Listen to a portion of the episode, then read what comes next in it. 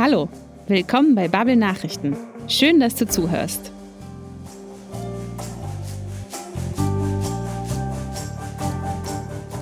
Ich heiße Friederike und ich präsentiere dir gleich drei Originalberichte von der Nachrichtenagentur Reuters. Diese Woche geht es in unseren Nachrichten um Menschen und Gruppen, die für mehr Gerechtigkeit kämpfen. In unterschiedlicher Form und mit verschiedenen Anliegen. Ich stelle dir jeweils das Thema der einzelnen Berichte kurz auf Deutsch vor und dann hören wir sie uns zusammen an. Weil alle original von Reuters kommen, sind sie alle auf Englisch.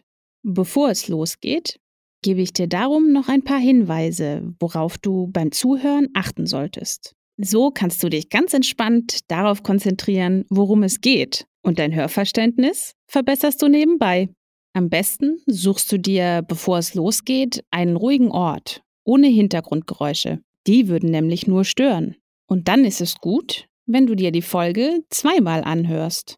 Der Grund dafür ist, dass du dann erstmal alles auf dich einwirken lassen kannst. Außerdem kriegst du ein besseres Sprachgefühl, wenn du beim ersten Mal zuhören einfach nur auf den Rhythmus und die Melodie der Sprache achtest. Was wird betont? Wo geht die Stimme hoch? Wo runter? Probier also beim ersten Mal zuhören nicht einzelne Wörter zu verstehen. Du kannst stattdessen mal versuchen, die Stimmmelodie von einem Wort oder Satz nachzusummen, wenn du Lust hast. Wenn du bereit bist, entspann dich. Los geht's.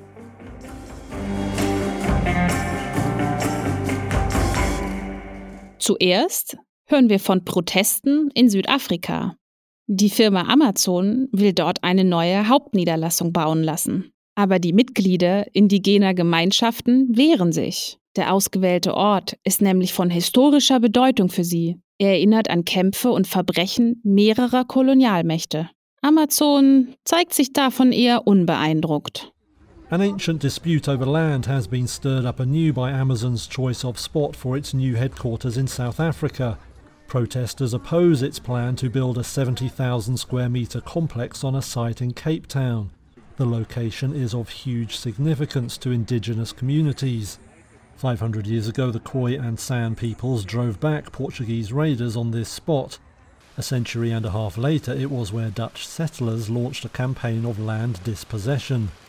Now protesters want the history marked, and not with an Amazon office. The riverside property was previously home to a golf driving range and bar.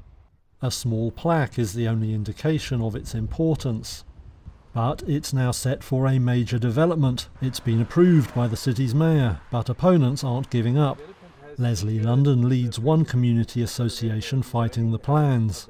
And it's got an environmental authorization that is despite many, many, many and multiple objections and appeals, uh, which were essentially ignored. So the only recourse now is to go to court. Amazon wouldn't comment on the protests, referring all queries to the developers. They say the project will create thousands of jobs and feature an indigenous garden and heritage center. Im zweiten Beitrag geht es darum, dass Facebook von der EU und der britischen Regierung in die Zange genommen wird. Wenn du den Podcast von letzter Woche gehört hast, erinnerst du dich vielleicht an das Wort Antitrust. Das kommt hier auch wieder vor. Weißt du noch, was es hieß? Facebook faces probes from the European Union and the UK that could force it to pay hefty fines and change its business model. The two have launched antitrust investigations into the social network's use of advertising data in its classified ad service. The European Commission and Britain's Competition and Markets Authority are probing whether Facebook uses data from advertisers to compete with them. It marks European Competition Commissioner Margrethe Vestia's first antitrust probe into the world's largest social network and her latest fight with one of the US tech giants. Vestager has slapped more than $9.7 billion in fines on Alphabet unit Google and is also investigating Amazon and Apple. She plans to focus on Facebook's vast trove of data from the nearly 7 million companies that advertise on it. On Friday, she said in today's digital economy, data should not be used in ways that distort competition. Britain's Competition and Markets Authority also announced its own investigation. Facebook said it would cooperate fully with both, but described the probes as without merit. Im letzten Beitrag hören wir von politischem Aktivismus von Schwulen, Lesben und Transmenschen in Mexiko. Vor den gerade stattgefundenen Parlamentswahlen haben sie erzählt, was ihre Beweggründe für ihre Kandidatur sind. Sie berichten außerdem von der Diskriminierung und den Hassverbrechen, gegen die sie ankämpfen. Gay, lesbian, and transgender candidates are running for office in Mexico's midterm election. Their cause? To upset politics as usual in the largely Roman Catholic, socially conservative Latin American country. Maria Clemens Garcia Moreno wants to become the first trans woman in Mexican Congress. Habrá discriminación como en cualquier espacio, pero justamente para eso queremos. There would be discrimination just like there would be anywhere. And for that exact reason, we want to go to Congress to combat it in all facets and show up with one voice a representative voice for the sexual diversity for the trans community, to have a voice in the commissions, in parliamentary life, precisely to break that circle of discrimination. El cerco de la discriminación. She's one of the 117 candidates who identified as part of the LGBT community running for office in June. Public safety and tackling hate crime are among their key focus. 117 LGBT people were killed in 2019, up almost a third from 2018 and the highest since 2015. That's according to data compiled by local advocacy group Letra S. This growth spurred activist Aurelian Guilabert to run for the capital's local congress. I'm running because we are suffering one of the worst crises of violence crimes against diverse populations, hate crimes for questions of sexual orientation or gender have gone up, and to date there doesn't exist a registry on the part of the authorities.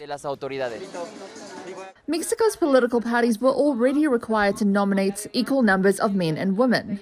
And new rules adopted by the National Electoral Institute INE last January added the obligation to nominate candidates from vulnerable groups, including the LGBT community.